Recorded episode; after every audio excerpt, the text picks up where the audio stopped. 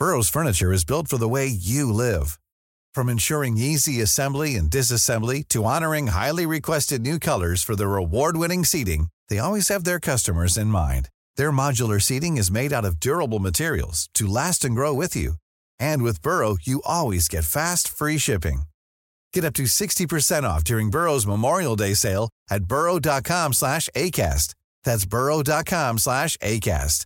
burrow.com slash ACAST. Hey, I'm Ryan Reynolds. At Mint Mobile, we like to do the opposite of what Big Wireless does. They charge you a lot, we charge you a little. So naturally, when they announced they'd be raising their prices due to inflation, we decided to deflate our prices due to not hating you.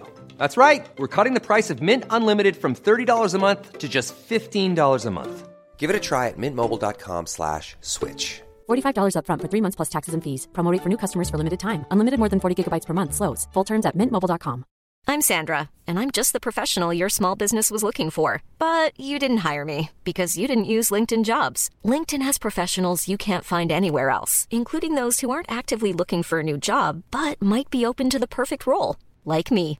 In a given month, over 70% of LinkedIn users don't visit other leading job sites. So if you're not looking on LinkedIn, you'll miss out on great candidates like Sandra. Start hiring professionals like a professional. Post your free job on linkedin.com/people today.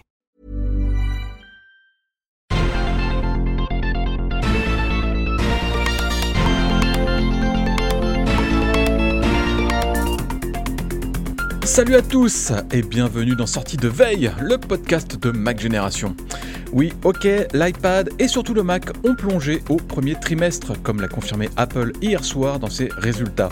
Mais les ventes d'iPhone sont dans le vert, ce qui était inattendu, et au bout du compte, bah, Apple ne s'en tire pas si mal. On fait le point dans le Flash Info. En deuxième partie d'émission, on retrouve Christophe pour le replay de la semaine. Oui, la semaine a été courte, mais euh, quand même intense au niveau des actus, alors on fera le point sur tout ça. Nous sommes le vendredi 5 mai, voici les actus qu'il ne fallait pas manquer ce matin. On s'attendait au pire pour le premier trimestre, mais Apple a su limiter les dégâts. Les résultats annoncés par le constructeur cette nuit sont même assez encourageants pour ce qui concerne l'iPhone. Les ventes se sont maintenues à un bon niveau, euh, avec même une légère progression par rapport à l'an dernier. Même satisfaction du côté des services, avec des ventes qui ont progressé de 5%. Tim Cook a euh, même dit que c'était tout simplement le meilleur trimestre pour cette activité. Ça tombe bien, c'est aussi avec les services que la marge est la plus importante. Par contre, ça coince, ça coince avec euh, l'iPad qui baisse de près de 13% et surtout avec le Mac qui s'est pris euh, les pieds dans le tapis avec une chute des ventes de plus de 30%. Pour le Mac, on avait fait euh, un peu notre deuil de ce premier trimestre. On a pas mal parlé des chiffres en berne donnés par les analystes ces dernières semaines. Mais grâce à la surprise de l'iPhone dans le vert, Apple affiche finalement un pas si mauvais trimestre avec pas loin de 95 milliards de dollars de chiffre d'affaires. Oui, c'est pas mal même si ça recule de 2,5%. Le bénéfice dépasse légèrement les 24 milliards, là aussi c'est en baisse de 3,4%, mais Apple fait mieux que les prévisions de Wall Street, alors finalement, bah, tout ne va pas si mal.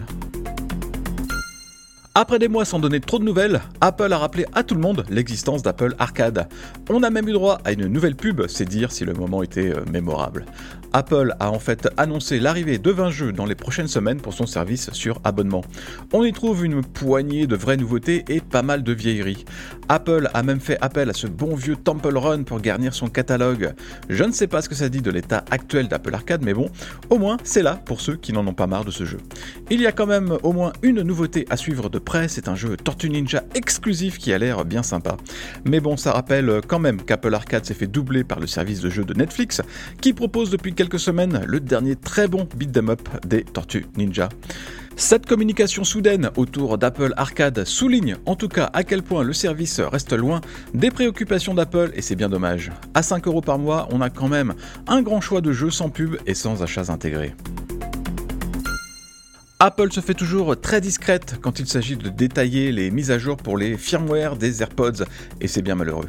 C'est surtout problématique, pas tellement pour les éventuelles nouvelles fonctions, quoique, mais d'abord et avant tout pour les correctifs de sécurité. Apple a ainsi attendu près d'un mois avant d'annoncer que la mise à jour livrée mi-avril corrigeait une vulnérabilité assez sérieuse. Cette faille permet euh, en effet à un malandrin de prendre le contrôle des écouteurs quand il est à portée de Bluetooth. Apple a fait son boulot avec ce firmware, mais ça aurait été quand même bien d'être prévenu dès la mise en ligne du logiciel, qui est aussi disponible pour les écouteurs Beats.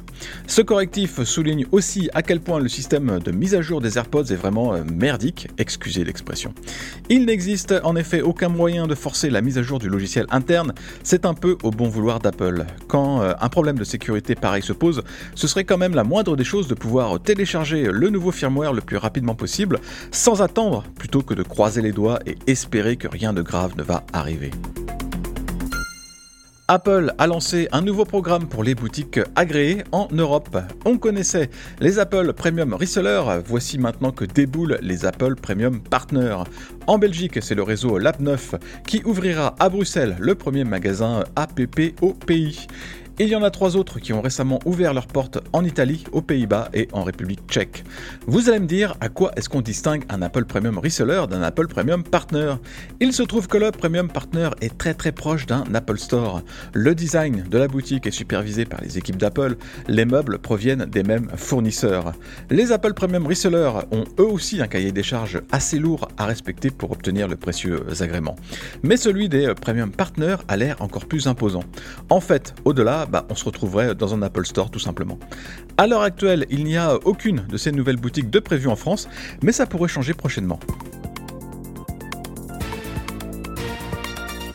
Merci d'avoir écouté le flash info de sortie de veille. Si vous voulez écouter l'intégralité du podcast, vous pouvez vous abonner directement sur le club Hygiène. Ça coûte 4,99€ par mois seulement et vous avez droit à des tas d'autres avantages, comme par exemple l'absence de publicité dans nos applications et à des contenus exclusifs en plus.